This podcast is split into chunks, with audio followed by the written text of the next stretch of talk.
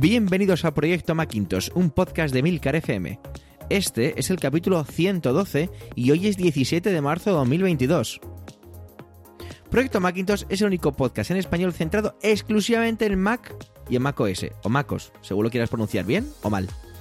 Yo soy Javier Soler y hoy me acompañan Don Abel Yécora y Don Paco Culebras. Como ves, esto es solo para usuarios de Mac, así que aquí, y ahora, y para ti, comienza Proyecto Macintosh. Muy buenas tardes, don Paco Culebras, ¿cómo está usted? Muy bien, muchas ganas de hablar con vosotros sobre, sobre nuestro tema de hoy. Don Abel, ¿qué tal está usted? Yo siempre bien y sobre todo contento de volver a veros. Bueno, pues me uno a vuestras muestras de cariño y de, de ganas que teníamos. no pudimos grabar eh, este martes de esta semana por complicaciones que afortunadamente han salido todas bien y ansiosos de empezar ya de la de la semana anterior y todo. Pero antes sí que queríamos hacer un pequeñito inciso y es agradecer, agradecer el cariño que nos está demostrando la comunidad de oyentes de este podcast de Proyecto Macintosh. Mensajes en iVoox, mensajes dentro de Discord, eh, mails que nos mandáis con consultas, pero que siempre empezáis con un, con un encabezado lleno de cariño y de agradecimiento. Así que de verdad es, es toda una gasolina para nosotros y teniendo en cuenta lo caro que está el combustible, es muchísimo lo que nos aportáis. Hecha esta pequeñita mención cariñosa, hay que meterse en harina y vamos a empezar pues por el principio y es eh, quién se va a quedar a ver los partidos de béisbol con la aplicación de Apple TV Plus. Eh, Paco, ¿tú eres muy aficionado al béisbol? Eh, no, para nada. Creo que no he mirado un partido de béisbol en mi vida. ¿Tú, Abel? Yo, yo, yo ya me he dado de baja de Apple TV Plus. Bueno, bueno, yo os tengo que confesar que el béisbol es un deporte mucho más divertido de lo que pensáis. Yo he tenido oportunidad de estar en unos estadios míticos en Estados Unidos, en Chicago, y es muy divertido. Porque los norteamericanos consiguen hacer de todo una gran fiesta. Bueno, esto es una broma, haciendo alusión a una de las cosas que presentaron justo al principio. Pero hay que destacar que esto es solo en Estados Unidos. Y ahora fuera de esa broma, yo dije, anda, mira, pues si a lo mejor coincide por horario que puedo ver alguno una vez, pues ¿por qué no? Pero no, esto es solo en Estados Unidos, ¿vale? No es en Apple TV Plus global. Bueno, ahora ya vamos a lo que vamos, que es a lo que hemos venido. Y es que este podcast se llama Proyecto Macintosh porque va centrado en el Mac. Y estamos de enhorabuena. Ha nacido un nuevo modelo de Mac. Eh, Paco, cuéntanos cómo fue ese parto. Bueno, eh, se esperaba, se esperaba algo, mm, algo entre el Mac Pro y el Mac Mini, y, bueno, finalmente pues han presentado un nuevo modelo que no sé, no lo he mirado, pero hace bastantes años que no se presentaba un modelo nuevo de, Mac. Y, bueno, aquí tenemos el, el Mac Studio, es un Mac Mini con con esteroides, ¿no? Podríamos decir. A ver, ¿a ti qué te ha parecido así a primera vista? Digamos un poco eh, así, eh, ¿se produjo el amor? ¿Hubo un eh, flechazo? no. lo hubo? No, no, la verdad es que yo no tengo esa ilusión de ha nacido un nuevo Mac, ¿vale? igual que no la tuve cuando salió el, el iMac negro, el grande, el Pro, Igual que no lo tuve cuando salió el Apple TV 4K, porque es como el Apple TV pero un poco más alto, pues esto es un Mac mini un poco más alto con más potencia. Y al final le han puesto el apellido de estudio y a mí me parece, bueno, que sí, que es potente, pero que no me parece una gran innovación, un nuevo modelo de Mac. O sea, es un Mac mini con esteroides y ya está. Eh, con, con el doble de procesador de lo que puede sacar un, un Mac Mini con M1 Pro o lo que sea, ¿vale? Así que no me parece tampoco un evento tan, tan, tan de que ha salido un nuevo Mac. Eh, a mí me parece que han puesto una cosa, y bueno, no sé, que le han puesto unos ventiladores grandes y que por eso tiene un poco más altura cuando cabía en la caja del Mac Mini y que, y que obviamente eh, le han puesto el apellido de estudio, pero no, pero no, no me, no me convence. Que sí, que tiene mucha potencia, vale, pero que podía haber sido el Mac Mini Pro o alguna cosa así. Madre mía, Paco, ¿cómo ha venido Abel? O sea, cuidadito, que le ha, le ha no sé, no sé si le ha poseído el espíritu de Isasi, no sé si irán por ahí los tiros, pero madre mía. esperemos que no, porque entonces voy a aparecer el próximo mes con uno debajo del brazo. Vamos a tener un programa interesante. No, no, desde luego. Pues yo sí, yo dejarme que me emocione con estas cosas. El mundo es lo suficientemente asqueroso y lleno de mierda como para que algo así sea, para mí sea bonito. Eh, Abel eh, levantaba la ceja derecha, creo que era, pues no sé si está reflejando la webcam, levantaba así un poco el gesto y pensará, ¿con qué poco se conforma Javier? Bueno, pues sí, me conformo con poco. El diseño es cierto que, que es prácticamente lo mismo que el Mac Mini, pero aumentado en cuanto a la altura. Es casi como tres veces más, no es exactamente, es dos, dos y pico veces más de alto. Y la justificación es por una serie de ventiladores que lleva dentro, que son mucho más grandes. Pero vamos a, entonces a, ya que a Abel no le ha gustado nada el, diseño o que no le ha parecido nada innovador, ¿a ti Paco te parece que es bonito? ¿No te parece que sea bonito? Hombre, sí, es bonito. Es, es un poco raro porque sí que estamos acostumbrados a ver al Mac Mini con, con, un perfil, vamos a decir, bastante compacto, ¿no? Para ser un ordenador de sobremesa. Y, y bueno, ver, ver, ver esa no sé, iba a decir mole, pero es que es que es pequeño de hecho, ¿no? Pero bueno, sí, es casi tres veces más, eh, más alto que el Mac Mini. Y al principio se me hacía un poco raro, ¿no? Ver ese, esa especie de Mac Mini eh, supervitaminado, ¿no? Pero sí, es, es, bueno, yo lo encuentro bonito. El diseño, el diseño está, está bastante bien. Es un poco continuista con lo que había del Mac Mini, no, nos vamos a engañar. Pero, pero no está A mal. mí sí me ha gustado, Tampoco ¿eh? es para, Sí, sí, a mí me también. parece bonito, me parece Mm, mm. muy en la línea de Apple, minimalista, sencillo, lleno de puertos, puertos en la parte delantera. Aquí ah, Sí, decía gente cuando estábamos siguiendo la keynote que Johnny Ive estaría mm, nos- colgándose de una lámpara viendo esos puertos por delante, ¿no? Pero le han puesto USB-A por detrás. Sí, sí. Alucina, ¿eh? Bueno, y, y- y los puertos de delante solo valen para, para ser el, el cargador del iPhone que no viene con cargador. O sea, No, ya, ya lo sé. ya No, sé que hijo, no. Pero me refiero que, que por norma general tú no le vas a enchufar discos duros delante al, a, a ese Mac. ¿Qué le vas a enchufar delante? ¿Un USB? pues sí, disco todos los USB son. Thunderbolt. Que sí, que hay USB-C. No, no, los, los, los dos USB-Cs de delante Sí. son USB-C Sí, a 10 gigabits en el caso de, Sí. de Y que- y- montar un Max y, a 40 gigabits Thunderbolt 4 en el caso del Ultra. Vale.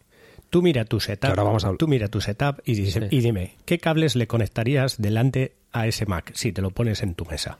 ¿Qué cables crees Discos. que discos duros externos la gente no va a conectar a menos que no vengas con el mismo disco pequeño o lo que sea? Y esos no, no suelen tener una interface USB-C Ah. por el otro lado. Hay USB-C, pero vamos, que básicamente el cable que encaja ahí perfectamente es el de cargar el móvil. No estoy de acuerdo. Me Yo- refiero yo creo- a que ver. normalmente le conectan las cosas más estables por detrás, que además son son eh, los puertos traseros son los Firewire, o sea, los perdón, los Thunderbolt Los- son 4. los Thunderbolt 4. Eso es, y delante Sí. no tienes Thunderbolt. Sí, en el Ah, caso vale. del Ultra sí, En el caso del Ultra los delanteros también. también son Thunderbolt. Lo que me parece es que eso, que para Cuatro. tener un disco duro externo o, algo- o una cosa potente eh, conectada, no- normalmente lo vas a conectar en el- la trasera y no en el frontal.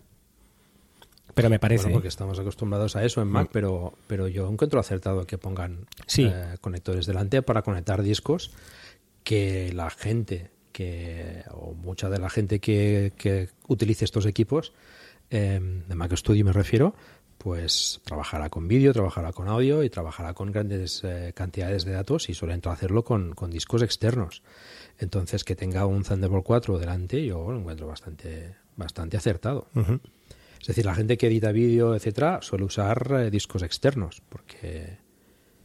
Porque. Sí, bueno, por el almacén también, por lo que pasas de un sitio a otro, pero al final Sí, bueno, bueno, y que acabas tampoco- conectando bueno, también Son discos que, que reciben mucha, mucha caña. las cámaras. Entonces, eh, suelen usar eh, pues discos externos. Que, que tengas esa facilidad para hacerlo delante, yo creo que es un. No, no, no. Si a mí me parece bien que Y, estén y delante. además que no, no son feos, ¿eh? O sea, son dos, No, no, no. dos conectores USB-C.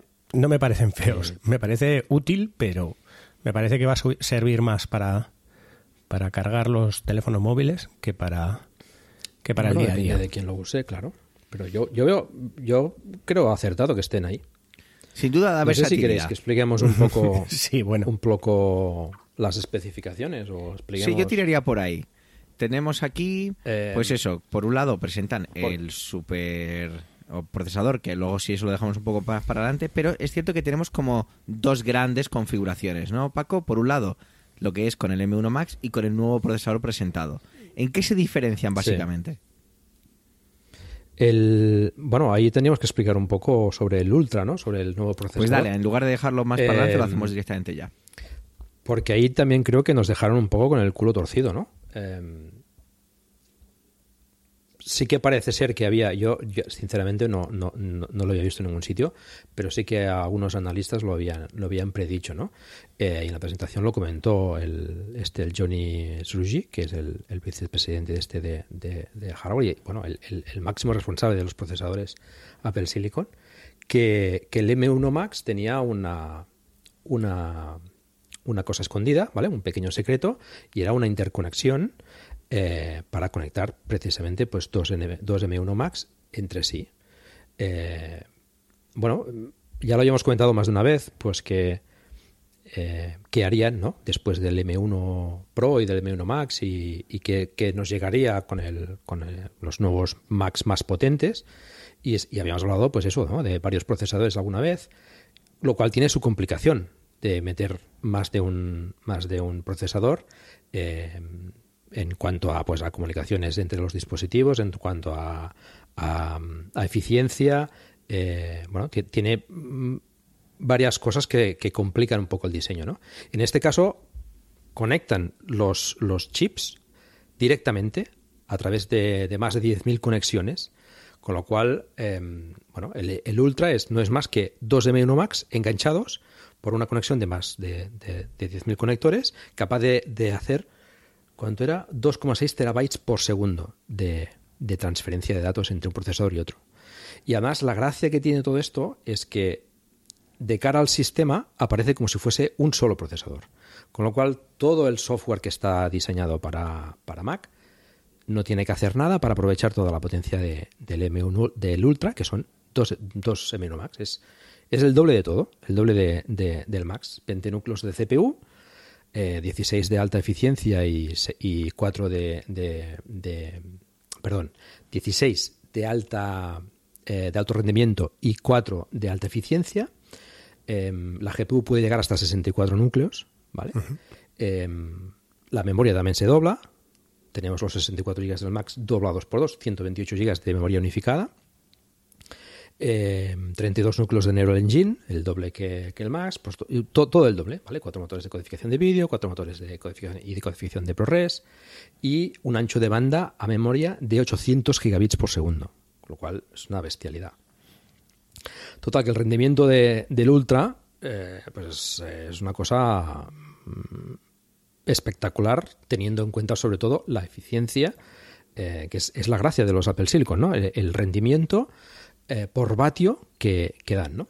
Con lo cual tenemos, eh, según los números que nos dieron, pues un 90% superior en, en multihilo a un PC mm, de sobremesa de 16 núcleos, eh, con un consumo 100 vatios menor. O sea que mm, es la verdad es que es impactante, ¿no?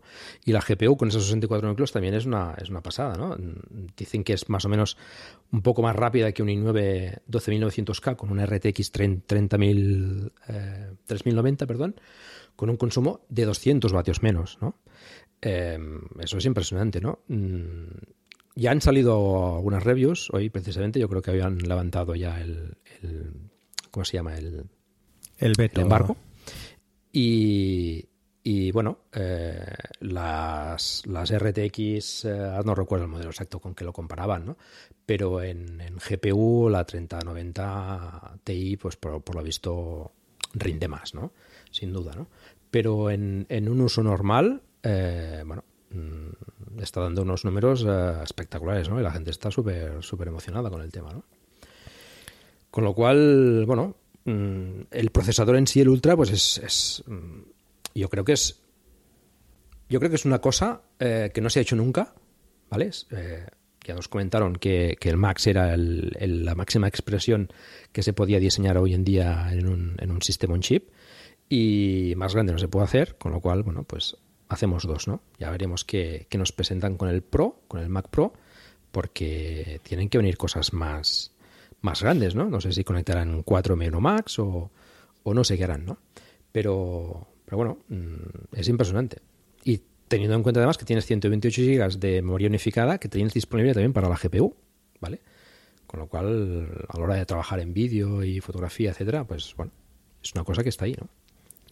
Me, Con lo cual, bueno, me hace gracia, Dime, Albert. Paco, yo, yo, yo estoy ahora en, en, en mi mismo perfil. Eh, me hace gracia que sí, que has dicho que todo es el doble, eh, in- incluido el precio también, que claramente también, también. es clavado al doble. Podrían haberlo. es clavado Sí. al doble, ¿vale? Eh, es más, el- el- solo por doblar el procesador cuesta el doble el resto del, del equipo y tal. Sí. Pero bueno, eh, a ver, yo cuando empezaron a salir los el M, bueno, cuando salió el M1, yo creo que al principio, eh, y estábamos eh, lucubrando también o, o intentando adivinar cómo iban a hacer los procesadores, yo ya dije que, que esto se podía se podía poner en, cascada, ¿vale? No me imaginaba que iban a unir dos procesadores de esta manera, pero eh, si el sistema lo sabe gestionar bien eh, la capacidad de los procesadores, te pueden poner los, los M1 eh, perfectamente eh, en paralelo para, para un equipo modular, ¿vale? Un, un supuesto pro modular.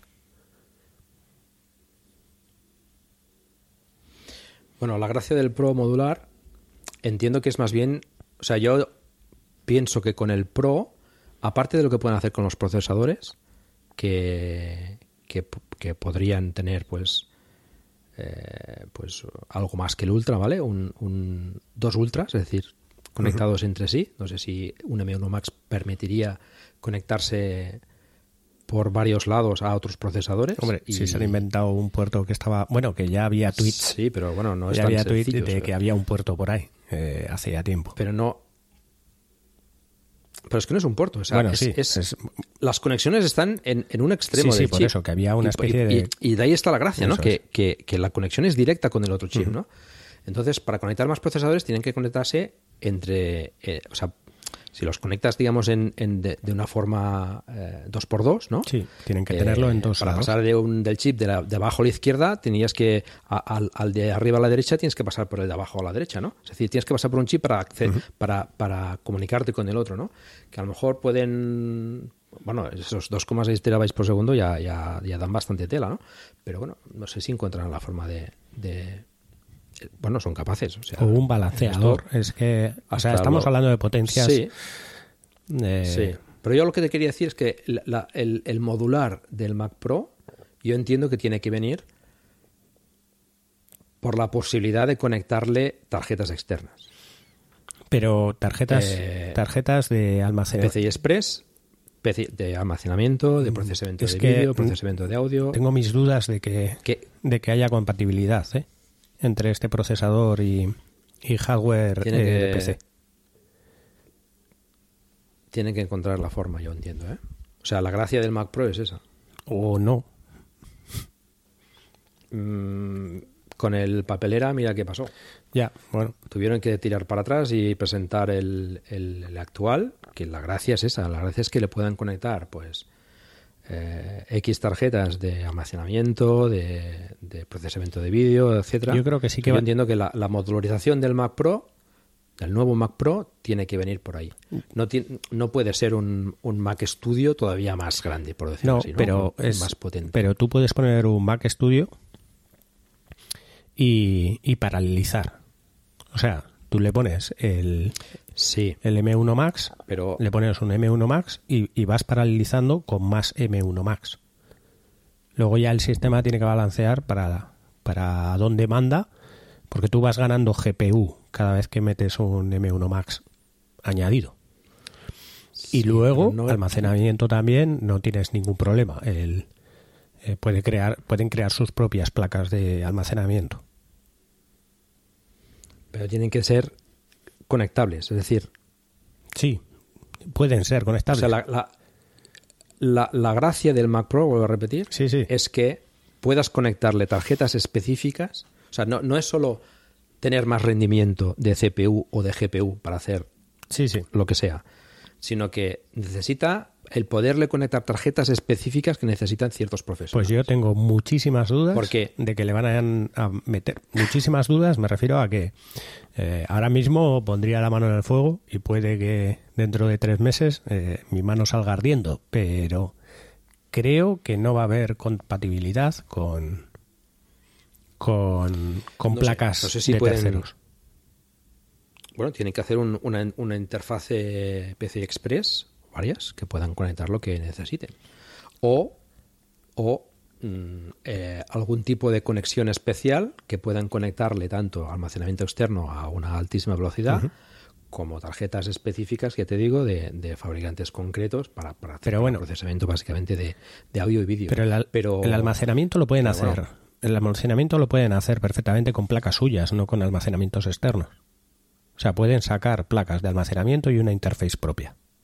Sí, sí. También pueden decir, pues, oye- ya sabemos los precios que tiene los almacenamientos de Apple. Claro, pero es que al que se va a comprar un MacBook Pro, o sea, un MacBook Pro, perdón, si existe el Mac Pro, el que se va a comprar el Mac Pro, creo que el menor de los problemas es que pueda poner eh, un disco duro SSD externo de o un disco duro SSD de Samsung con una interface No, no, no, de Samsung no, pero sí que necesitan conectar discos duros de alta alto rendimiento y varios discos Sí. duros para, para conseguir una tasa de transferencia importante la cosa es a la hora de procesar la cosa es si, si eh, esos discos duros datos in- ingentes. De, si esos discos duros son más potentes que, la- que el propio almacenamiento que ya tiene eh, Apple sí, puede ser, aunque sean iguales, es igual, pero, o sea, tú cuando, si, si procesas mucho vídeo Sí. o mucho audio, eh, los profesionales trabajan con discos externos. O sea, mm, lo que, el disco que viene, supongo que vendrá como el resto de Macs, vendrán soldados en placa. Sí.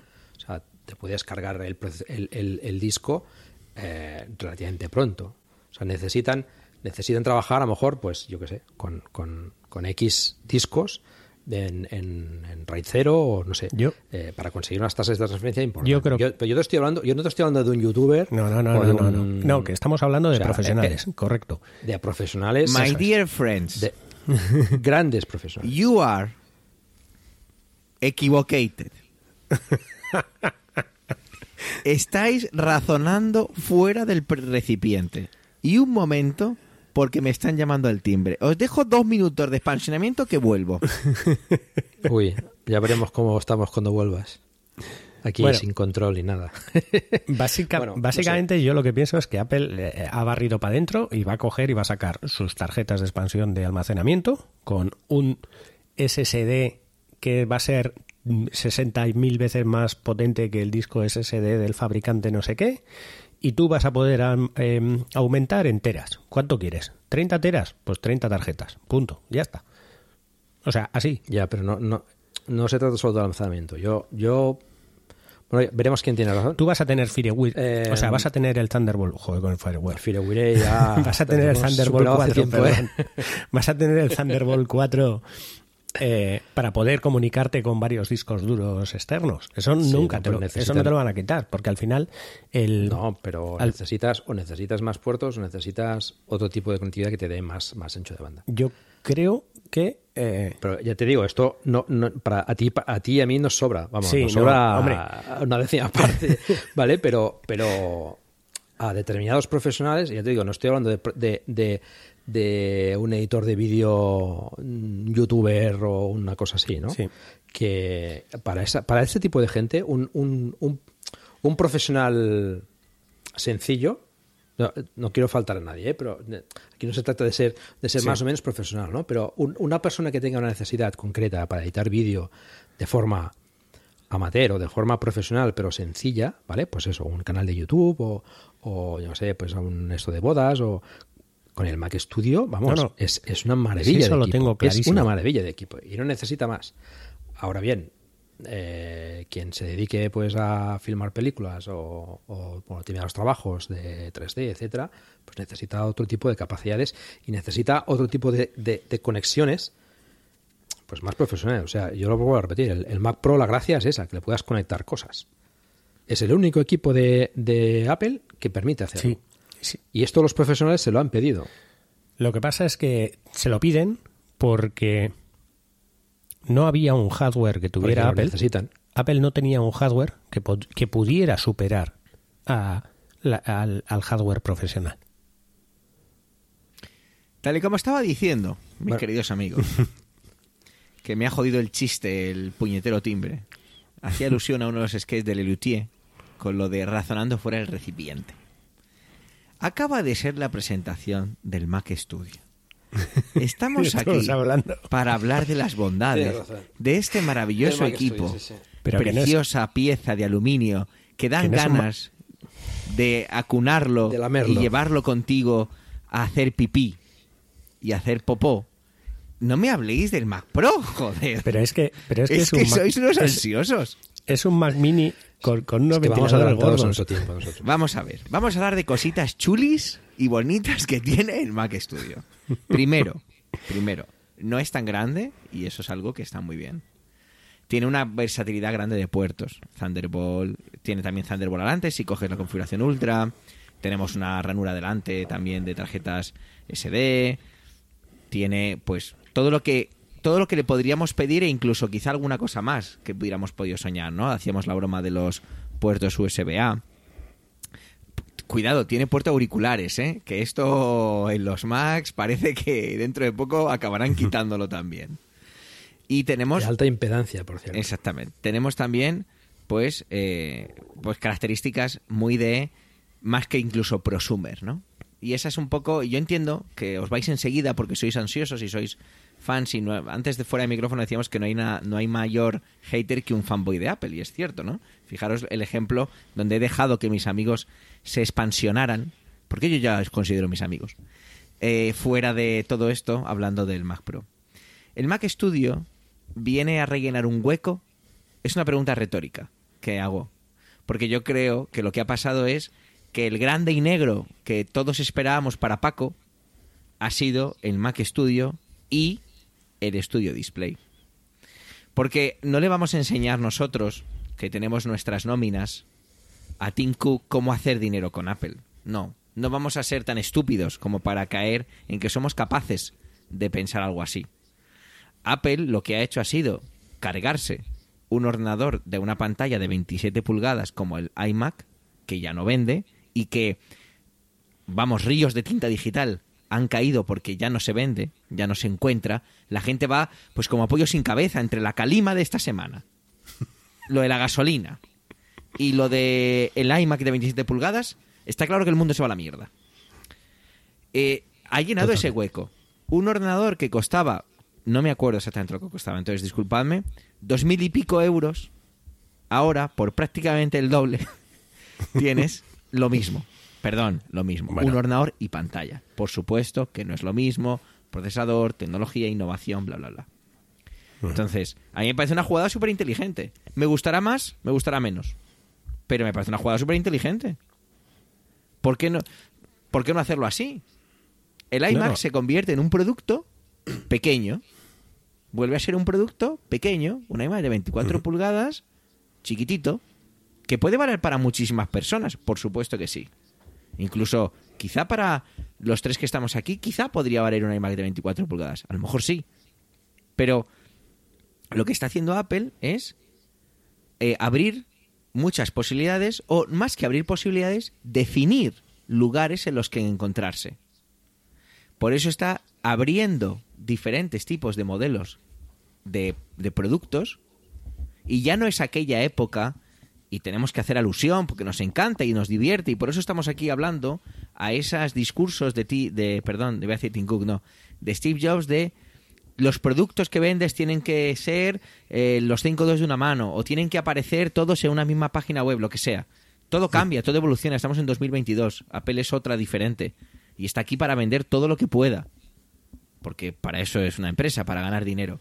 Y está llenando huecos y creando nuevos huecos. Y me parece lo más inteligente del mundo lo que está haciendo. Ya veremos qué pasa con el Mac Pro. La pregunta es, ¿es esto para vosotros un sustituto del iMac de 27 pulgadas? Abel, Yo creo que más que un sustituto es una mejora. Y te voy a decir por qué. Conozco a grandes fotógrafos que no podían, eh, o no les venía bien, o, o sea, les faltaba un algo, ¿vale? ¿Por qué?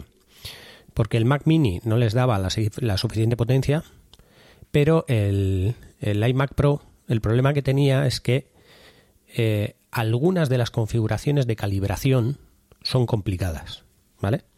Cuando ya trabajas con fotografía, que no necesitas una potencia extrema, sino que necesitas una potencia mm, relativa, una potencia, digamos, pro, pero no, no, de un, no de un Mac Pro. Pero sin embargo, sí que lo que te vale es la imagen y te tienes que ir a monitores tipo EIZO, que son monitores profesionales con calibración automática dependiendo de la luz que tengas y otras miles de cosas, ¿vale? No te puedes ir a un monitor con una pantalla que sí, que era un 5K muy bueno, con mucha resolución, con un frame rate muy bueno, todo lo que quieras, pero a veces ganas mucho más en la calibración y además cuando te has gastado igual hace 3 o 4 años, pues eso, 3 o 4 mil euros en un monitor de ISO. Este Mac viene a eso, a esos tipos de estudios que necesitan una potencia muy grande, pero que necesitan utilizar sus monitores profesionales. Y no necesitan un Mac Pro de 20.000 euros, sino que necesitan un equipo, pues eso, para, para trabajar pues con fotografía y con, con color sobre todo. Entonces viene muy bien para todos esos. Pero vamos, que es el Mac Mini grande. Tú lo llamas Mac Mini grande, o sea, el Mac Sí. Pro Mini o el Mac Mini Pro. El Mac Mini Pro. Vale. A ver, eh, Paco, ¿tú qué opinas? ¿Qué, qué- perdón, ¿qué opinas? ¿Qué contestas a la pregunta esa de ¿es el Mac Studio con el Studio Display el sustituto natural en cuanto a hacer caja del iMac de 27 pulgadas? Para mí no. Eh, yo encuentro que el Mac eh, Studio y el, y el, Display eh, rellenan un hueco que faltaba. En esto estoy totalmente de acuerdo con Abel. Y, puede servir muy bien a muchos profesionales, pero yo creo que el iMac de 27 deja un hueco importante para mucha gente. El iMac de 27 eh, es un equipo súper utilizado, que se ha vendido muchísimo y que mucha gente lo demanda. Empresas, en fin, gente que quiere tener un todo en uno. Y ahora, sin desmerecer el de 24, que es un gran equipo, es un gran equipo, pero es de 24 pulgadas y hay gente que necesita más pantalla.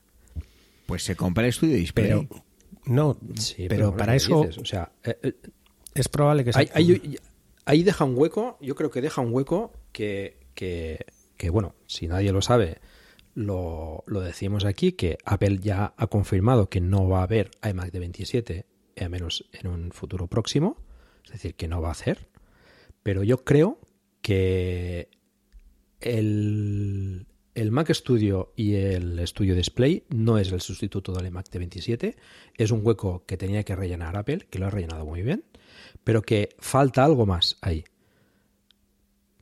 Yo creo que vendrá un iMac, a lo mejor no de 27, quizás más grande, eh, o no será exactamente un iMac, será, no sé, algo diferente, un- una evolución del Mac Lamparita, un, algo, algo todo en uno, que no será el iMac de 24 y que no será modular, como modular, entre comillas, ¿vale? Eh, como el, el- como el Mac Studio, que, está muy bien, o sea, comenta Abel es, es, es- muy acertado, y no solo para profesionales de, la fotografía, hay gente pues que pues que necesita pantallas de tamaños diferentes, de, de- mm, características diferentes a la que te a la que te da Apple.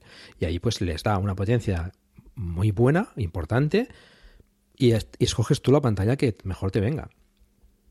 Eso ahí está, está muy bien.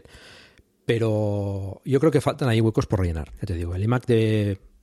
El, el iMac grande, vamos a decirlo así, no sé si será negro o no, pero el iMac grande tiene que venir algo. Pues yo creo que, que Apple va a forzar Ojalá- que sea este. De verdad. De verdad que lo creo. Puede ser, pero bueno, es que ya lo has dicho, tú tienes eh, el, el, el Mac Studio parte de, ¿de cuánto? De 2.329 euros. Sí. El más sencillo, ¿vale?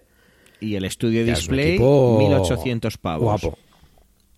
Pues suma. Claro. Yo, Por el- pero si es que la jugada es redonda. Te- te- yo, yo os puedo. Bueno, pero Eh, Pero a ver, no, to- no todo el mundo tiene cuatro mil y pico pavos. Pero para eso a Apple un- le da igual. eso- eso- solo Isasi. Bueno, a- le da igual entre comillas. O sea, si puede vender a- a- algo a dos mil y pico, o sea, el, el- ese hueco del iMac de 27, que eran dos mil y pico euros, 2.300, 2.500, por ahí. No, no estoy hablando del iMac Pro, ¿eh? Estoy hablando... ahí sí que podría ser un sustituto. Es un sustituto clarísimo el Mac Studio del iMac Pro. Pero del iMac de 27, por esos 2.000 y pico euros, yo creo que no lo es. Pero es que mira, un iMac de 24 pulgadas con 16 de RAM y un tera son 2.400 pavos. Perdona que utilice pavos, discúlpame. 2.400, 2.359 euros. Ese es el hueco de los 2.000 y pico que dices tú. Es que ese hueco para Apple ya no Pero es existe. que por ese precio antes tenías un iMac de 27. Claro, pero es que eso ya no existe. Ya, ya. Ahí Una- está el hueco del Mac Studio. Pero yo, bueno, yo creo que bajará el precio del iMac de 24 a algo más razonable y ese hueco entre los 2.500 y los 3.000 euros lo cubrirá con un iMac más grande. iMac o a lo mejor no será iMac, será yo qué sé. Pues yo lo veo de otra manera. Yo veo Bueno, gama de aquí para iMac. dar diferentes opiniones. Yo veo gama, gama de iMac con M2 de 27 pulgadas y, a- y fuera el 24. Solo un iMac, pero aumenta de tamaño. O No sea, pone el estándar en 27. No lo comparto.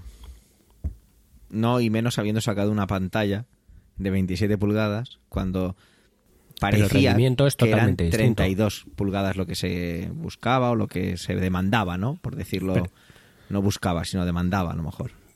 Pero el rendimiento es totalmente distinto. Yo creo que la gama de, del iMac eh, va a crecer en breve.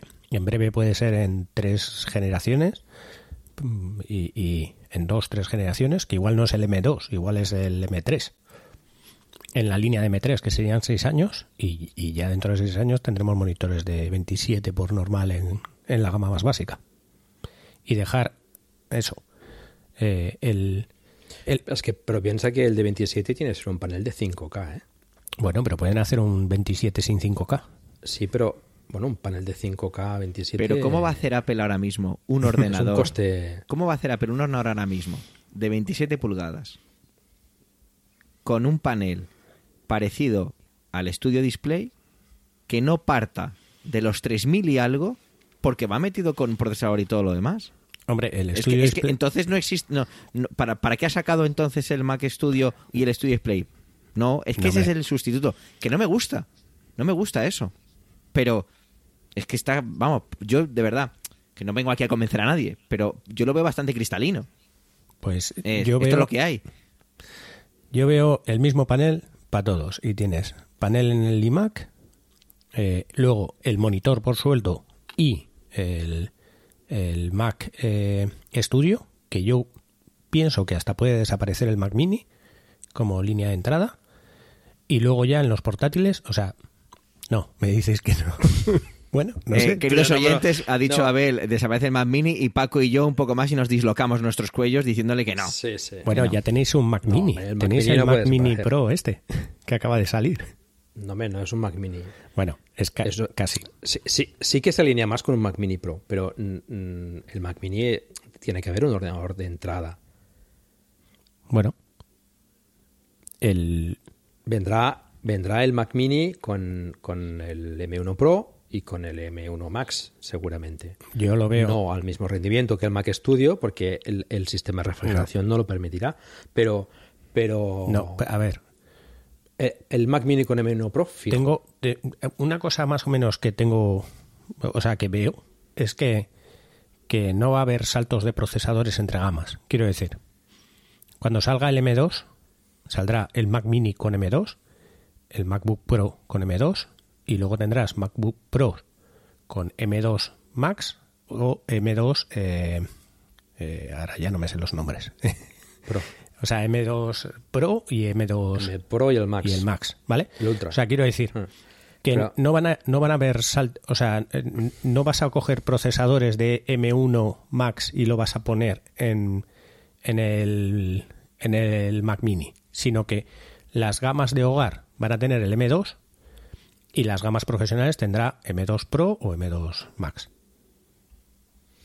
Mira, el Max quizás no, ¿vale? Porque Bueno, no, el Max el, no. El estudio necesita una refrigeración importante para Perdón, vivir bien. el, Y, el Pro y y, es el posible Ultra. que el, el Max O sea- y el Ultra se queden para el estudio, pero el, el Mac Mini vendrá con M1 Pro. Yo creo que el Mac Mini Pro. seguir- Yo creo que el M2 y el M1 Pro y M1 Max todavía convivirán un tiempo.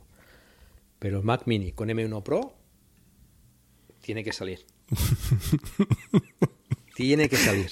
Ven tomando nota, Tim. Es una Es advertencia. el Mac Mini que necesito yo. Tiene que es salir. una advertencia, Tim. Yo creo que Queremos ir- ver en la web sí. Mac Mini con Que se M1 do- Pro. Que sé dónde vives. y un iMac grande Eh, de 27. Hombre, ya que me han jodido con eso que me alguna A ver, mirad. Y, yo, y con esto vamos Igual- a ir cerrando igual esta que parte, el- ¿vale? No, Paco, el sigue, display, bueno, perdona, pero el display, eh, que está muy bien, es un panel 5K, eh, 600 nits de brillo, todo lo que tú quieras, con unos altavoces cojonudos. Vamos a tener que poner el explícito hoy. Em, Estaba webcam, programado lo eh, explícito. Está muy bien, pero son, son, sí, es verdad, no me acordaba, pero son 1.800 euros de display. Bueno, y además, No todo el mundo se puede permitir ese display. Yo creo que también falta para la gama, ¿vale? Si quieren tener una gama completa, yo creo que falta un display de en torno a los 1000 euros con un panel normal, 4K, de 27 pulgadas, ¿vale? Para acompañar al Mac Mini y para acompañar a los MacBook Pro, MacBook Air, quien lo necesite, ¿vale? Con una buena calidad y con un diseño Apple. Yo creo que falta ahí también esa, esa, esa pata bueno, falta que metan un poco más de caña al Mac Mini, ¿vale? Con algo un poco más pro. Y que puedas ir combinando a tus necesidades los diferentes componentes, ¿vale? Pero sin olvidar que tenemos el, que, que el todo en uno de Apple es, es un producto icónico. Y que mucha gente demanda. sí, sí. y, eh, Mucha y- gente y demanda, el iPod muchas empresas- también es Y el- un producto eso icónico. Me la ha quitado Abel de la El boca. iPod y el es un iPod también lo era. icónico y, y- y- Bueno, no me cambies de No, no, no, no te- cambies de no, no. Mira, voy a, voy a hacerte otro razonamiento. Eh, Mac Mini, producto de entrada, web de Apple. El Mac Mini más barato empieza en los 780 euros. Perdón, 799 euros. Mac, perdón, iMac de 24 pulgadas, el más barato, empieza en los 1449 euros. Mac Studio más barato empieza en los 2.350 euros. Tienes los tres productos, los tres precios. Ya está. Por supuesto, Yo- el Mac Studio le falta la pantalla, claro que sí, y al Mac Mini también. decir- ya está. casi, casi podría decir que el Pro va a empezar en los 4.500 euros. Pues más o menos, claro que sí. Decías tú que falta un, falta un, falta un algo ahí. No falta nada. El Mac Studio es el iMac de 27 pulgadas. Ah, hay que pasar por caja. Claro que sí. Hay que pasar por caja. Bueno, puede ser. Yo sigo pensando que falta algo ahí. Luego también... No, no, yo sigo pensando que falta. Pero para Apple no. No, no, yo, yo creo que no, falta. Yo, yo- para bueno, Apple yo no le falta. no. Vamos a Yo creo que el meternos ya. nos dará o nos quitará la razón. Vamos Sol- a meternos solo- con el con el Mac Studio, perdón, con el Studio Display, a menos que Abel, que creo que estaba levantando No, no, la mano como un no, niño bueno en el colegio. Iba a hablar del estudio display, de, Ah, de lo pues curioso dale. que es, de lo curioso que es que lo tienes que pedir con la peana que lo quieras. Porque luego no lo puedes intercambiar. Tú no puedes pedir con la peana normal y luego ponerle un besa para ponerlo colgado sobre sobre Estoy sobre un deseando ver soporte móvil. la gente que le ponga las ruedas del Mac Pro al Mac Studio, ¿eh? Porque Luego eso va a pasar. Luego también, aparte del estudio display, eh, no lo sé, tendría que verlo realmente, pero para mí que encaja perfectamente para ponerlo encima del, del, del Mac Studio y así tener el monitor un poquito elevado en ese sentido y no tener que meter dos, dos tacos de folios como muchos meten porque el monitor está muy Eso bajo. está milimétricamente diseñado. Eso está para que lo pongas Pero encima. lo que comentas de la peana ya pasa con el, con el iMac de 24. El- Lo que no tienes la, la posibilidad de, de la altura, de cambiar la altura, pero el, el iMac de 24 ya lo tienes que pedir con, con la peana normal, que, que puedes cambiar la inclinación, o con el BESA. Al mismo precio, por cierto. O sea, hay que decir que la, la, la peana no es una peana, el soporte BESA también es una pieza de aluminio que está detrás y que ya viene pues adaptada para, para conectarlo a cualquier soporte BESA Eh, bueno, el típico brazo de monitor. Sí. Ahora, el soporte este de, para la inclinación, eh, ¿cuánto era? Eh, 460 euros más. Algo más barato que el del eh, Studio Display. Algo más. sí. ¿Qué os parece el monitor? Hombre, es bonito. Es bonito. Está bien. Es. Eh, un- es lo que decía antes, es un panel 5K. O sea, es el panel del, del iMac de 27. el que no te han pero puesto. el que no me han puesto los, los- bueno voy a. Em, y bueno viene viene pues con lo que se le esperaba una webcam que bueno ya se podía haber estirado un poco más por este precio también y no poner algo de 1080 eh, poner algo 4K no o 2K como mínimo. Eh, con el con bueno es una cámara de gran angular de 12 megapíxeles que te permite hacer esto del, del center stage no de que te va centrando si te mueves no eso está está chulo. Eh, los altavoces con audio espacial y tal, que está muy bien. Pero bueno, para este precio, pues no tiene HDR. Eh, yo quizás hubiese preferido pues algo más. No tiene promotion a 120 Hz. Tampoco lo tiene el XDR, si no recuerdo mal. Sí. Pero bueno, mm, No, el XR. yo para este precio esperaba algo más de prestaciones. No que, sé. que si lo miras no es, no, es, no es que sea excesivamente caro. O sea, tú si buscas un panel de 5K en el mercado, te vas al, a este, al LG Ultrafine, que vendía hasta ahora Apple, que lo ha quitado de, de la tienda, el, el monitor LG de 5K Ujú. de 27, pues también salía por, no, no sé, unos 1.300, 1.400 euros, ¿no? Y era un monitor de plástico. Que tenía webcam y tenía también el, el hub eh, Thunderbolt, etcétera. Pero era un monitor de plástico. Y el diseño, ¿qué quieres que te diga? Este le da mil vueltas. Sí, sí. Pero sigo pensando que falta, hace falta un monitor más asequible, más económico, para, para esa gama de entrada, ¿no? Tú si te compras un MacBook Pro te vas a comprar un, un Studio Display de 1800 euros, por ejemplo, si necesitas un segundo monitor. No. Pero no. uno, un monitor de unos 1000, 1000 euros, que es lo que costaba el, el, el Cinema Display o el Thunderbolt Display, pues con que sea 4K, no, no, bueno, evidentemente tienes que rebajar los costes por algún sitio, pero bueno, yo creo que hace falta, hacía falta ese, ese monitor. Pero bueno, que está bien, o sea, es el complemento perfecto para el Mac Studio. Para sacar perras. De lo que dicen O los varios. las diferentes podcasts que he podido escuchar estos días, y seguramente vosotros también, y medios escritos, que decir, en blogs y demás, parece que el, estudio display este como que como que no ha gustado mucho, como que parece que no ha convencido demasiado, que sus prestaciones no no es que no se ajusten a un precio, como decía Paco, que él apuntaba que si buscas de estas características, materiales utilizados, eh, bla bla bla, pues pero que parece que poca gente estoy escuchando que esté recomendando, al igual que la unanimidad en cuanto al Mac Studio, eh, pues vaya pedazo de equipo, vaya potencia bruta, bla bla bla, tal. Pero sin embargo con el con el Studio Display no no no veo esa corriente, no la noto. ¿Y, y veías a gente aconsejar el XDR? No. Tampoco, quiero decir. Bueno, supongo que habrá gente que lo recomendaría para diferentes tipos de usos, pero estamos hablando que el, el XDR es para algo muy concreto, para un tipo de consumidor muy concreto. El quizá el Studio Display no hemos entendido que no sea para todos los públicos. Quizá no lo es. Es que y al no mismo tiempo, de ser para el para público, para el que debería serlo, quizá no ha llegado. Quizás se ha quedado en un diseño y unas prestaciones que no es lo suficientemente bajo para tenerlo en otro precio, ni es lo suficientemente alto para... Perdón, hablo en prestaciones, ¿eh? No son las prestaciones suficientemente altas para el que necesita un monitor mejor. Quizá Apple aquí ha patinado un poco. Podría ser, el tiempo lo dirá. Porque al final el tiempo nos pone a cada uno en nuestro sitio.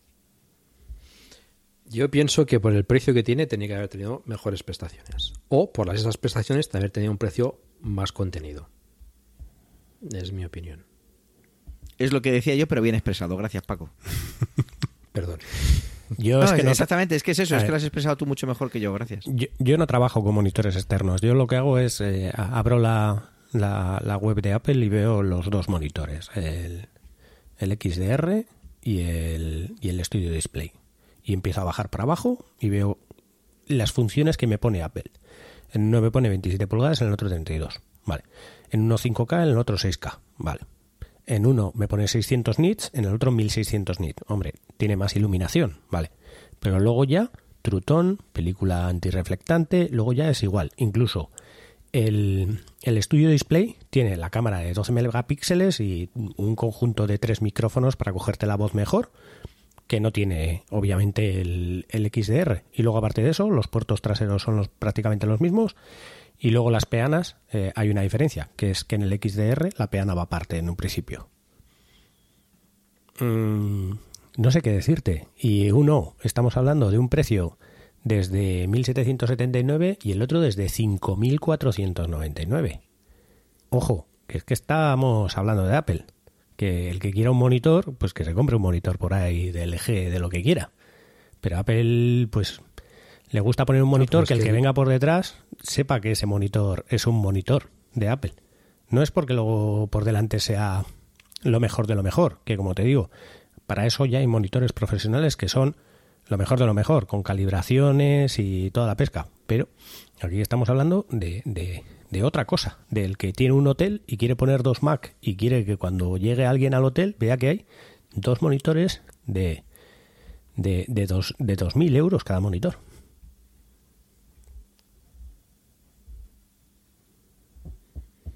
Bueno, puede ser, puede Bueno. ser. También existe ese tipo de consumidor. Y luego detrás probablemente un PC con Windows. Yo he visto Max con Windows solo para eso. Sí, sabemos que el diseño va in- intrínsecamente ligado al ADN de Apple como, como compañía y a la hora de elaborar sus productos. La prueba está en los productos que estamos viendo. Mac Studio te gustará más o menos, puede ser Abel, que no tiene criterio, puede ser Paco o Javier, en los que pues, alabamos y reconocemos eh, lo bonito que es una pieza de aluminio sólida y pues que oye, a mí me parece destacable. Te puede gustar más o menos, pero destacable. El monitor, bueno, pues un monitor al final es un monitor. Es que tampoco nos podemos ver muy locos. Es un poco como, como pasaba con los con los iMac. Los iMac lo que ha destacado es el tema de la gama cromática que les han puesto, pero ya está, es que no hay mucho más. Al final se trata de eso, no se trata de hacer un todo en uno, pues se trata de que sea lo más discreto posible. Bueno, pues ya está. Eh, yo sigo pensando que que si yo tuviera que cambiarme de ordenador ahora, tendría un problema muy serio, económicamente hablando. Porque a mí hace muchos años, hace 10 años concretamente, me compré el iMac con el que estoy grabando este maravilloso podcast. Es un iMac de 27 pulgadas, vetusto ya. Igual lo puedo vender y sacarme una pasta porque esto ya es una pieza de coleccionismo. Y me gasté 2.400 euros hace 10 años. Eso era mucho dinero. Casi lo podría decir, casi, hasta en pesetas, casi lo podría decir. Y ahora, con ese dinero, me compro un honor con las mismas, no prestaciones, sino prestaciones de la época, en cuanto a extrapolando eso, o con la inflación. Pues si podemos meter la inflación en las prestaciones, pues no lo sé. Supongo que no. Y esa es una de las grandes preguntas que, que me hago yo a mí mismo en cuanto a lo que vemos ahora. El, a mí el monitor me parece ex- excesivamente caro para lo que es.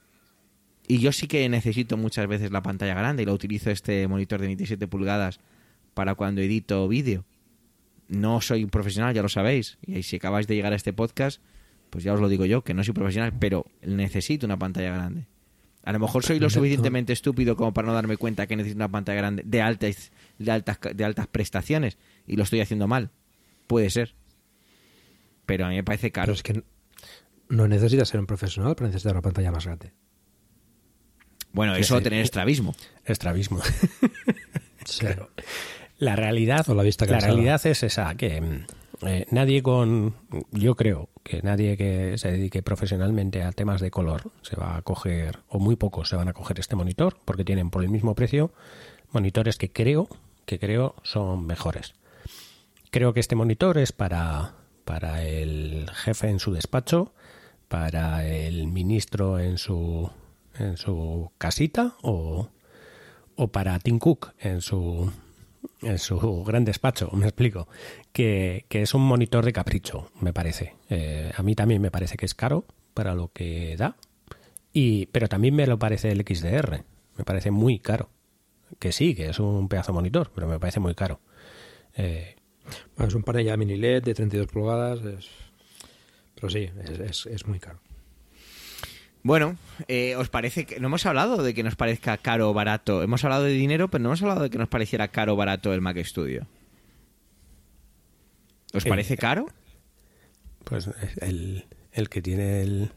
No, para mí no. Para lo que ofrece, no. No, para lo que ofrece no. Ahora, no, no es un equipo Fijaros, para, para cualquiera. fijaros qué fácil es, qué, qué- qué Bueno. fácil es pensar que el, el Studio Display es caro y sin embargo el Mac Studio no, no, no nos lo Bueno, es. A ver, es dinero y a mí... A ver, no...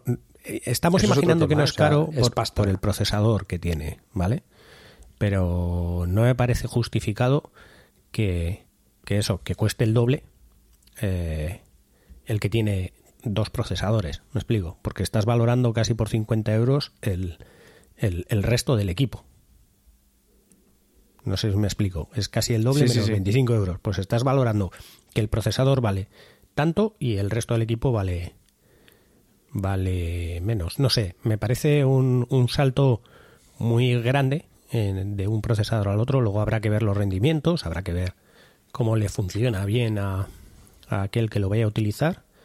Eh, no sé o no tengo claro si aquel que tiene el, el M1 Max eh, tiene los ventiladores o tiene hueco. No, no, no lo, no lo, no lo Tiene, tiene ventiladores. tiene sí. los ventiladores también. Que me parece. el, el- el que, el que tiene M1 Max lleva un disipador de aluminio y el que lleva el Ultra lleva un disipador de cobre.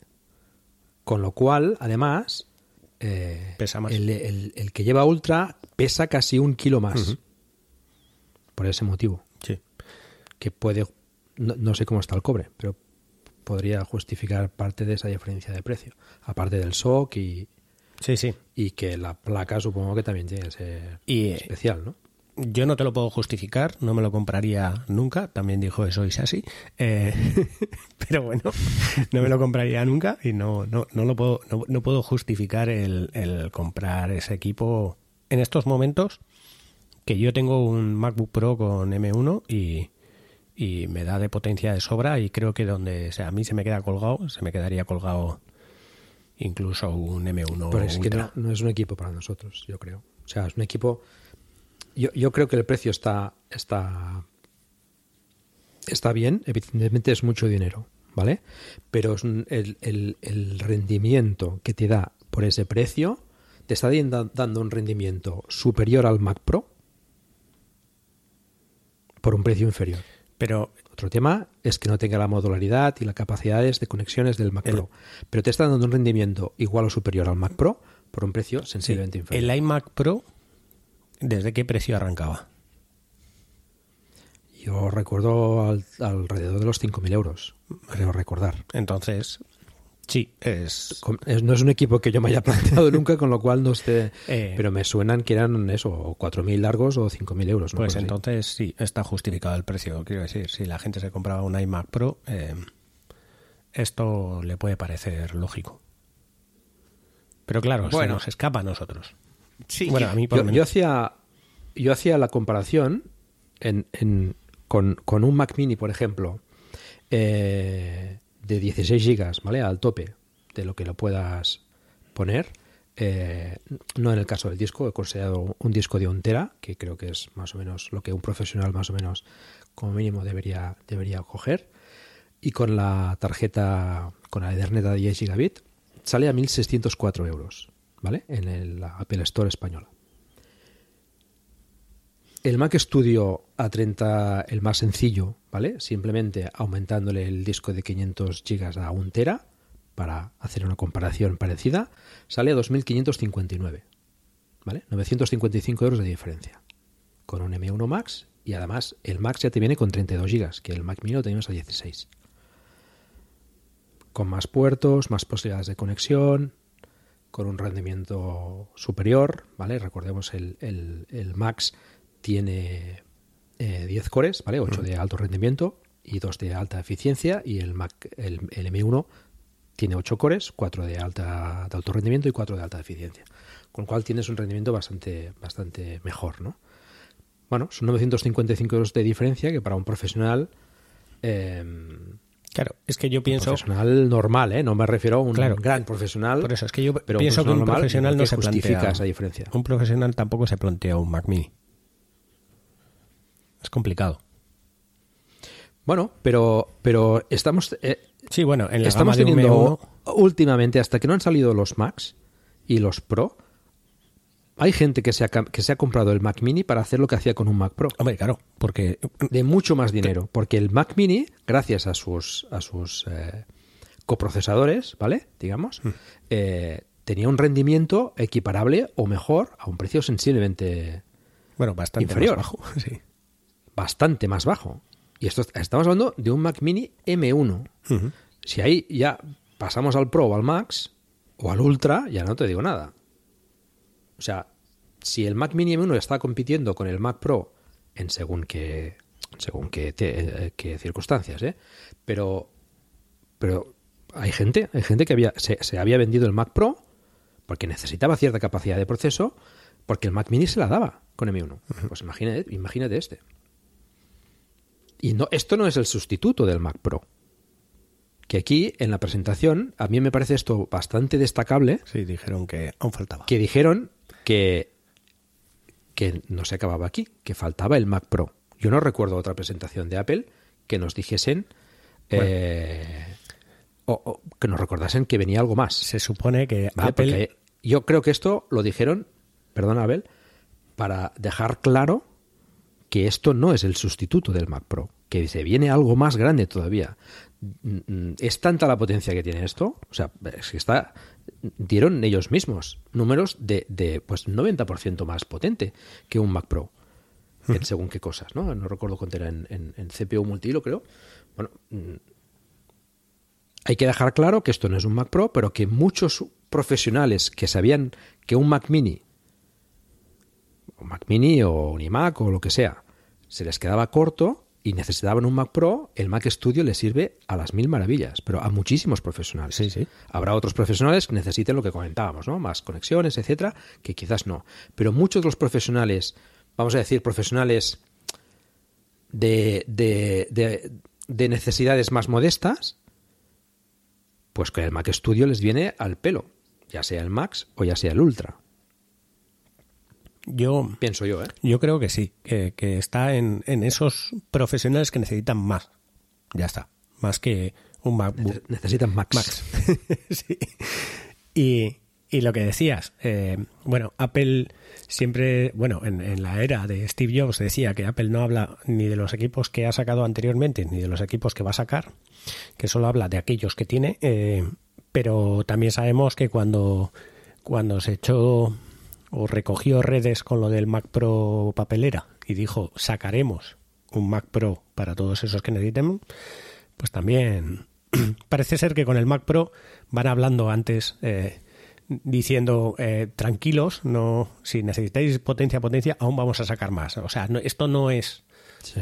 para aquellos que sean más top. Entonces, por eso te digo que el Mac Pro va a salir, o sea, van a ser equipos muy caros y modulares. Y, y va a ser modulares y yo pienso que va a ser modular todo hardware de Apple. A mí me recordaba, no sé si depende de la edad que tengáis, eh, aquellos dibujos animados de, de Looney Tunes, ¿no? Que decía, no se vayan todavía, aún hay más. Pues todavía viene ese Mac Pro, ¿no? Eh, Sí, bueno. Que todavía, o sea, estamos todos muy expectantes a ver qué. A ver, qué va no, a estáis obsesionados, que me estáis La- cambiando la, tenami- la temática del capítulo 40 veces con el puñetero Mac Pro. Bueno, se acabó. estamos hablando, estamos Pido hablando de Mac. pido Solo, solo un obviamente. ulti- una última cosa que es que El Mac Studio es un gran equipo, es muy buen equipo. En la y a un precio, vamos, que te lo quitan de las manos. Bueno, yo, yo eso de que te lo quitan de las manos, eh, probablemente te Pero lo sigo te pensando que falta un Mac Mini más potente, algo entre medio, entre el Mac Studio y el Mac Mini M1. No un Mac. Mini con, con el Pro. Pensándolo bien, no vendría con el Max, porque el Max lo dejarían para el estudio, y uh, el, el Mac Mini lo tendremos con M1 o M2 y con el, con el Pro. Pienso. No sé. Como digo, Vale. eh, Apple cuando dijo que la transición iban a ser en dos años, aún queda unos pocos meses de ese segundo año. Queda Bueno. supuestamente hasta noviembre o diciembre, ¿no? Que salió los primeros equipos con M1. Estaremos aquí para contarlo, sea como fuere. Bueno, yo creo que es hora de, de avanzar un poquito más. Hemos, nos hemos despachado a gusto. Hay una cosa que no hemos comentado y que quizá justifique el precio del estudio display, y es que tiene Siri. Y todos sabemos que Sí. Siri necesita muchísima capacidad de procesamiento y muchísimo amor. No es el amor que Siri te da a ti, que ese es, otra, eso es otro tema. Bueno, fuera de la broma, es un dato también interesante que ha salido por ahí porque mucha gente se planteaba que por qué tenía el procesador A13 Bionic en su interior un monitor, que para qué era necesario, ¿no? Pues parece ser que tiene algo que ver el tema de, de Siri. Bueno, imagínate que le ponen iOS al monitor. que además se actualiza con las con las reviews que, que he podido ver eh, cuando lo conectas se te pide actualización del del, del estudio display y se baja a 600 y pico megas creo o sea que seguramente le pondrá el- la versión Eh, 15.4 Ahí hay, de ellos ahí hay un, un, ahí hay un, un Eh, iOS, perdón, pero un yo iOS a corriendo. Abel ni lo veo ni lo oigo Ah, Yo eh, sí que oigo a Abel ah. correctamente. que digo que hay en el monitor hay un iOS Ni corriendo por oigo, debajo. no sé. Seguramente que hay un iOS corriendo por debajo haciendo ahí pruebas Apple para ver si puede meter un iMac con iOS o alguna cosa así. Puede ser, puede que a lo mejor haya metido un iOS encubierto ahí dentro, pero bueno. Bueno. Jobs proveerá, como se dice en estos, en estos lugares de, de Apple, que nos gustan tanto. Ahora eh, deberíamos pasar al truco. Hace bastante tiempo que, que tenemos esto un poquito descuidado porque lo hacíamos así como de pasada. Llevamos casi una orilla de podcast entre una cosa y otra. Pero aquí tenemos que hacer un pequeñito parón. Y es que vais a escuchar a un integrante de la red de Milcar FM, al gran Natán García, que tiene preparada una locución, ya que recogió el guante de cierta petición que Abel, de manera totalmente indiscriminada, alocada y, por qué no decirlo, sin pensarlo dos veces, Involuntaria, hizo. porque bueno, escuchen mis nuestros queridos oyentes. Gracias, Javier. Respetada audiencia de Proyecto Macintosh, me presento ante vosotros y vosotras hoy no como el gran profesor de música o padre de familia que soy, ni como el inclasificable podcaster o comediante que alguno reconocerá en mi distinguible voz, sino en la única faceta en la que destaco por encima de cualquier podcaster de habla hispana. Me presento como el compositor de cortinillas para podcast que más ha contribuido al desarrollo de este arte en los últimos años y que incluso me atrevería a decir que ha sido la génesis del mismo. Hace cosa de un año llegó a mis oídos la petición agónica de uno de los presentadores de este podcast. Escuchad atentamente. en el terminal. Entonces, bueno, eh, me gustaría pues enviar el truco. No sé si, bueno, no, no hemos podido preparar una, una cortinilla ni pedírsela a Natán en este caso de el truquito del Mac o algo así, pero que sepáis que en la eh, consola, en la consola de- del Mac, o sea, en el terminal, simplemente podéis ir. Y yo, que no soy menos que un ser de luz, de bondad infinita y generosidad inabarcable, tomé la decisión de ayudar a mis hermanos en la fe maquera en la tarea de crear una pieza musical única y exclusiva para este programa. Así que después de discurrir qué texto, música, instrumentación y efectos iba a utilizar, puse en práctica los siglos de conocimientos musicales que poseo para dar a luz la cortinilla Trucos Maqueros. Tras la escritura e interpretación de los diferentes instrumentos que forman parte de la obra, me dispuse a grabar lo más importante, el texto cantado. En ese momento, lo más sencillo es que hubiera puesto mis aterciopeladas cuerdas vocales de contratenor a vibrar para deleite de mis propios oídos y a la postre de los vuestros, pero hete aquí que en ese momento decidí romper una de mis máximas, siendo esta la de que sólo cantantes profesionales o mi misma persona sean los intérpretes de las secciones cantadas.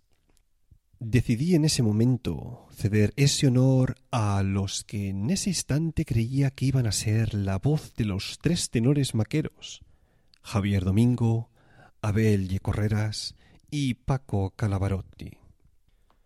Si bien la nula experiencia como cantantes de los tres presentadores jugaba en su contra, me sorprendió la potencia sonora de las cuerdas vocales de Abel y la dulzura de las de Paco, que con pocos intentos atinaron a llevar a cabo la tarea que les encomendé. Pero con Javier otro gallo cantaría. Y no me refiero en sentido metafórico, sino que el susodicho cacarea que da gusto. Sesenta y nueve tomas le hicieron falta casi un año para entonar apenas seis sílabas. Qué malo es el jodido. bueno, resumiendo ya, voy a ceder el honor de que sea el presentador principal el que os muestre esta obra coral para deleite de vuestros tímpanos. Yo por mi parte me despido habiendo aprendido la lección. Nunca más trabajaré con amateurs. Como muestra de mi altruismo, cedo los derechos de esta obra ad eternum a los tres pseudotenores, mientras los presentadores de este programa sigan siendo Abel, Paco y Javier. Te cedo de nuevo la palabra, no sin antes mandaros un fuerte abrazo. Y aquí estrenamos por primera vez la cortinilla oficial del truco.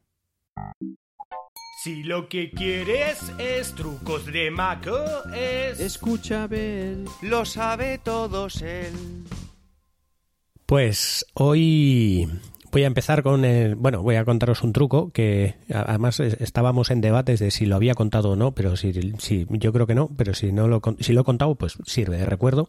Y es que nosotros nos podemos descargar eh, analizadores de redes como como puede ser, em, bueno, no descargar, sino entrar a páginas web que nos dicen eh, cuál es el ancho de banda de nuestra conexión a Internet y, y, tal. Pues bueno, que sepáis que en Macintosh hay un comando que te analiza la red y te dice cuál es el ancho de banda de subida y bajada. Simplemente tenéis que abrir la consola y escribir, lo pondremos en las notas del programa, Network Quality con la Q mayúscula, todo lo demás en minúscula, y le dais a Enter y lo que te va a decir es la velocidad de descarga, la velocidad de subida y los hilos que puede tener para, para esa para esa velocidad. No tenéis que entrar a una página web que muchas veces utiliza eh, pues ciertos operadores que están más cercanos cuando tú lo que necesitas es saber cómo, cómo accedes a, al resto de la red.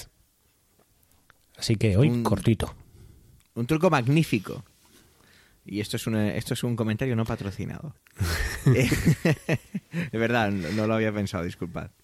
Vamos ahora a dar paso a los oyentes, ¿vale? Teníamos dos correos electrónicos bastante extensos, no lo vamos a leer por completo. Teníamos a Ezequiel García, arroba Ezequiel GN en Twitter, que nos mandaba una, una pregunta, que para mí era una pregunta muy complicada, la verdad. Creo que la hablamos un poquillo en Discord, ¿verdad, Paco? ¿Verdad, Abel? Eh, así resumiéndolo mucho, él hacía alusión a que las aplicaciones de Mac pues son eh, lo que se llaman sandbox, ¿no? Son pequeñas cajas independientes y que hacen que funcionen de manera independiente, esa seguridad que todos conocemos, bla, bla, bla. Y él dice que tiene una impresora, ya algo vieja, HP, que pues que, que, no le funciona con las últimas versiones de Mac. Y él se preguntaba, oye, como estos tipos de programas, las aplicaciones, funcionan como esas cajas, ¿sería posible extraerle los drivers para que fuera compatible o hacerlo ejecutable en una, en una nueva versión del sistema operativo de MacOS. Yo la verdad es que aquí me quito me quito de medio porque no tengo ni idea de que si algo así se podría llegar a hacer. A ver, Paco, vosotros podéis arrojar algo de luz a nuestro amigo Ezequiel García. Yo creo que es muy complicado, ¿vale? La mayoría de las impresoras eh, soportan un driver que lo que le dice al sistema operativo es como, o sea, le ofrece al sistema operativo una interface por la cual el sistema operativo cuando le manda los textos, la impresora, o sea, el driver lo recoge y le manda a la impresora cómo tiene que manejar realmente cada cabezal y hacer cada, cada opción, ¿vale? Bueno, eso ya, eso es antiguamente, ahora ha evolucionado un poco, la impresora digamos que de alguna manera es más inteligente, pero de cara a los drivers al sistema operativo, es simplemente que el sistema operativo, eh, el sistema operativo lo saca, digamos que habla con unos comandos comunes independientemente de la impresora, para eso está el driver. El tema de encapsular el driver es bastante complicado porque tiene que ser el sistema operativo el que se tiene que enterar de, esos comandos, ¿vale? Eh, y entonces ese sistema operativo que se tiene que, digamos que de alguna manera tiene que decirle los comandos a, la impresora, pues van evolucionando. Y a la vez que evolucionan, los drivers también tienen que, los drivers también tienen que evolucionar. Y simplemente es por eso. Esos, esos comandos, eh, esos drivers, tienen que tienen que poder ser compatibles con ese sistema operativo para que el sistema operativo se entere. Aquí te aconsejo que si tienes una impresora antigua, lo mejor es que pongas un servidor de impresión, que puede ser desde una Raspberry Pi eh, o incluso un servidor de impresión propio en red. Entonces lo que haces al final es tener un servidor, eh, digamos, autónomo y que eh, te emule de alguna manera hacia el sistema operativo ese, ese manejo de la impresora para que eh, el sistema operativo, independientemente de los drivers que van a estar en ese servidor de impresión, el sistema operativo solo le diga al servidor de impresión que tiene que imprimir y podrás utilizar la impresora eh, con toda normalidad. Muy bien, pues vamos a pasar a la siguiente pregunta de nuestro oyente, que en este caso se trata de el bueno de Rubén, Rubén Pascual, que nos manda un mail muy extenso alabando primero nuestra labor comunicativa y luego haciendo una reflexión muy interesante. A Rubén le pasa un poco lo que yo estaba comentando antes y es, claro, él tiene un iMac de 27 pulgadas que pues está empezando a quedar un poquito viejo, que va fenomenal, pero que por ejemplo lo que no puede hacer es utilizar las últimas versiones de Xcode, porque a él le gusta pues hacer sus cositas con, con Xcode, programar y, y pues eso, para lo que se utiliza Xcode, vaya, básicamente. Sin embargo, claro, ahora no puede utilizar esa plataforma porque, porque las últimas versiones no se lo permite. ¿Qué ocurre? Que él se preguntaba, oye, ¿yo podría conectar un Mac actual, nuevo, a este iMac y utilizarlo, pues, utilizar la pantalla para, así beneficiarme de, ello? Y bueno, la, la respuesta es que sí, sí se puede, yo lo hago, ¿vale? Yo utilizo una serie de adaptadores y sí se puede hacer. Tienes que pasar un poquito por caja, no es la cosa más barata del mundo ni la más cara, pero tienes que hacerlo. Lo que tienes que hacer es comprarte un adaptador, por ejemplo, yo tengo un MacBook Pro de 16 pulgadas con Intel. Pues yo le he comprado un adaptador de Thunderbolt eh, con interfaz de USB-C a Firewall 800, que es, perdón, perdón, perdón, acabo de decir una auténtica estupidez, a Thunderbolt 2, que es el que tiene el eh, iMac de 27 pulgadas. Entonces, y luego te compras un cable Thunderbolt 2 para conectar el iMac a ese adaptador que has conectado al MacBook Pro. ¿Qué ocurre? Que lo que tienes que hacer es pulsar la tecla F2 en el teclado del iMac de 27 pulgadas para que se convierta en lo que se llama pantalla en modo destino. Así, automáticamente, tu MacBook Pro aparece en la pantalla del iMac. Y ya está, ya estás utilizando el iMac como un monitor. Eh, al principio lo he explicado un poco mal, pero yo creo que se ha entendido. Necesitas un, adaptador Thunderbolt 4 eh, con interfaz USB-C a Thunderbolt 2, que lo vende Apple por una pasta, y luego un cable Thunderbolt 2 a Thunderbolt 2 para conectar el iMac a ese adaptador. Y con eso ya lo tienes. Eh, yo no lo utilizo demasiado porque es un poco complicado el, setup que tengo en mi en la sala donde tengo el ordenador, pero bueno, sí que alguna vez lo, he utilizado y funciona muy bien y, es cómodo. Es algo cómodo el poder utilizar un iMac como un monitor destino, la verdad. Eh, Paco, antes parece que habíamos tenido un poquito problema con la conexión. ¿Algo que apuntar sobre lo que decía Abel de los drivers o coincides con él por una vez en la vida? Em, no he oído lo que decía sobre los drivers. no, te, lo he hecho pero bueno, te lo he para, para, seguir en la línea, eh, eh, opino totalmente lo contrario. por eso lo he dicho, por eso lo he bueno, Sobre, sobre lo del último, por seguir en la línea, que venda ese iMac eh, vetusto y viejo y se compre un monitor. Un estudio display. claro. Ahí tengo que contradecir también a, a Javier. Eso está muy bien pero él, preguntaba si un posible Mac Mini o Mac Studio, que estaba considerando como, como sustituto a su, a su iMac, lo podría conectar con, el, con, la, con esta opción de, de Display a su antiguo iMac. pero el Mac Mini y el Mac Studio no permiten hacer touch display como estás haciendo tú con tu, con tu MacBook Intel. Con lo cual, esa conexión no puede hacerla. No puede utilizar ¿Los el nuevos no lo permiten? No. Pero a lo mejor llega. Porque yo me acuerdo que cuando salió el MacBook, cuando salió la interfaz de Thunderbolt en USB-C, al principio no se podía hacer. Y con el tiempo fue cuando sacaron los adaptadores. Porque yo me acuerdo que tardaron pues al- al típico calendario Apple, es decir, como dos añitos en salir. Pues yo me acuerdo de hablar esto con Carlos Burges y él enseñarme una serie de hechizos y de historias que podías hacer y que no funcionaban o funcionaban a medias con 35 adaptadores por medio y luego Apple va un día y saca el adaptador. Entonces, a lo No- mejor lo no- hacen. No obstante, para hacer hechizos, mejor haces el hechizo para instalar la última versión del sistema operativo en el Mac que tienes y ya está. Sí, es lo que yo también le iba a comentar.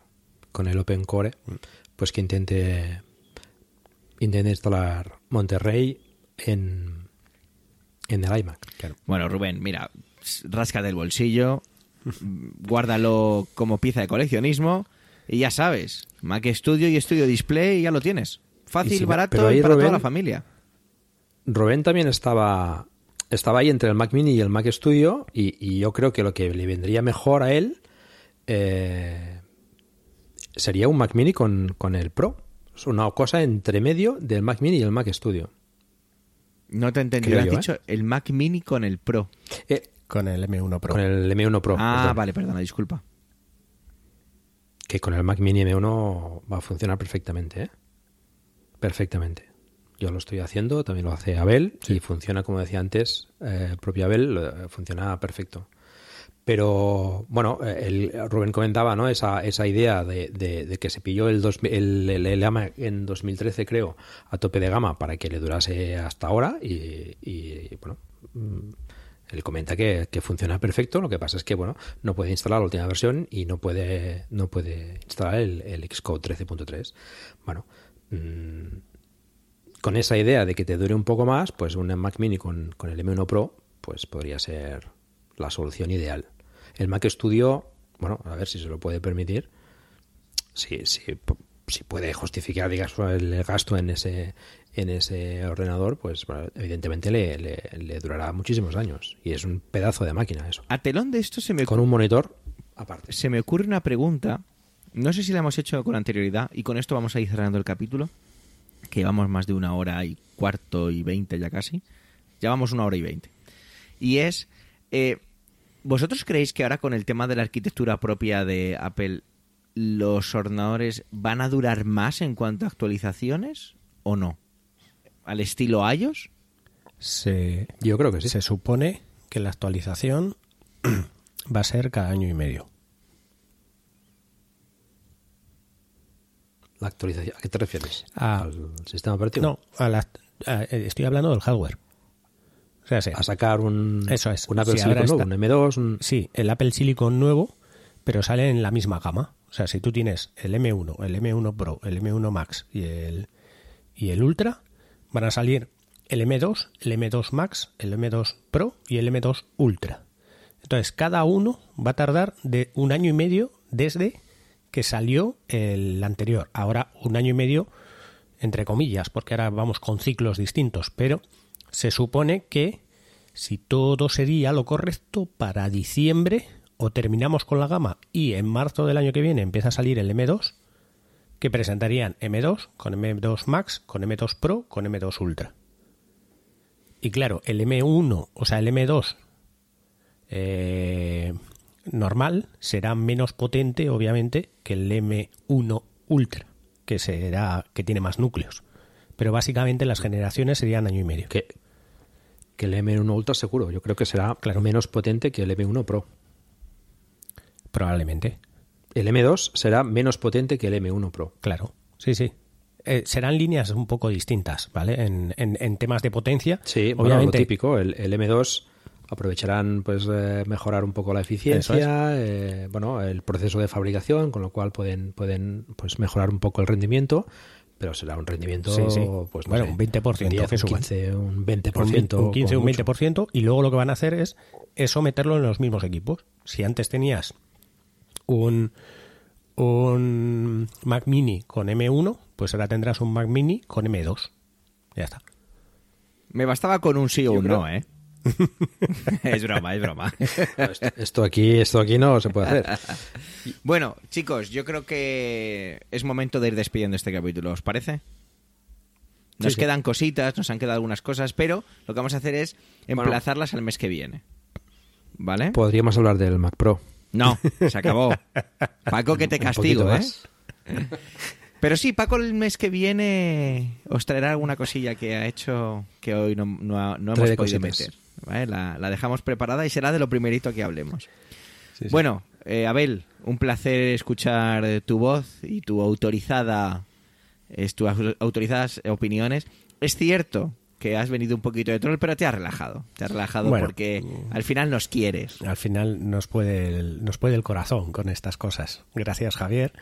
Y gracias, Paco, por, por, por esta conferencia.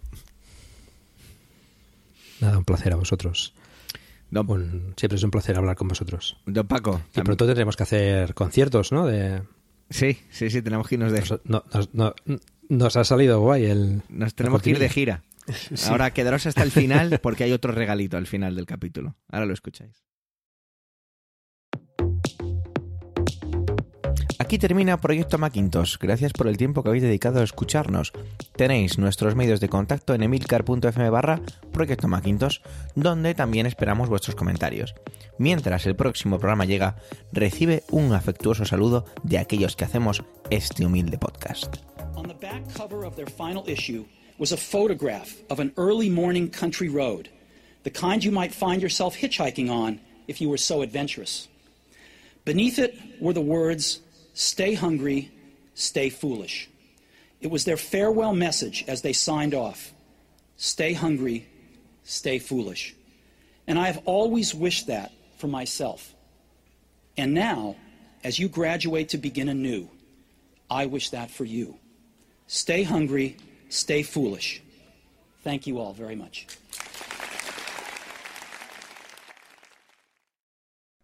Lo sabe todos él. Lo sabe todos él. Vale, pero intenta hacerlo a la misma velocidad, si no, no cuadra con el acompañamiento de detrás. Lo sabe todos él. Lo sabe todos él. Jo, qué mal cantas, tío. Sí, ya lo sé. Lo sabe todo. Te estoy haciendo cantar mal a ti.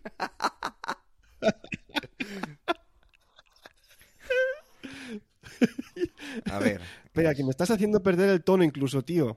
claro, soy buenísimo, ¿has visto? Soy el perfecto troll.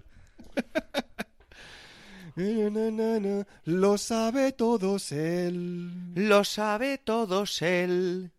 Hostia, creo que lo tenemos, ¿eh? Pero vamos a hacer un par más. Qué buena ha sido esa. No sé por qué le daban a no grabar el vídeo, tío, para esta sesión. No, no, no, no, no me jodas, cabrón. Si hago así, entonces sí que, sí que le pido sueldo a Emilcar. Emilio, no jodas. Lo sabe todos él. Javier, yo creo que alguna puedo, puedo aprovechar, esta vez sí.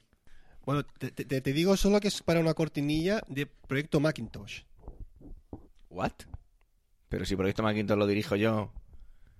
Y, y a mí nadie me ha dicho nada. Es que te tiene que decir alguien algo para que pongas una cortinilla mía o qué. No, no, no, es verdad. es que- ¿Con quién estoy hablando? Perdóname. Por favor, tío, que llevo más tiempo que tú en el Mica FM. Mis cortinillas se ponen sí. donde yo quiero, en los podcasts de la red, hombre. Tienes razón, tienes razón. No, Discúlpame. es, una, es una cortinilla muy, muy, cachonda, ya verás, y ya verás que tiene sentido y cómo la ha grabado y los sonidos y demás. Ya, va a ser un hit. y No, es que no tengo tiempo para grabar. Pero me tiro cuatro horas para ver si soy capaz de arreglar la mierda de voz que tiene Javier. Lo sabe todos, él, él, él lo sabe todo.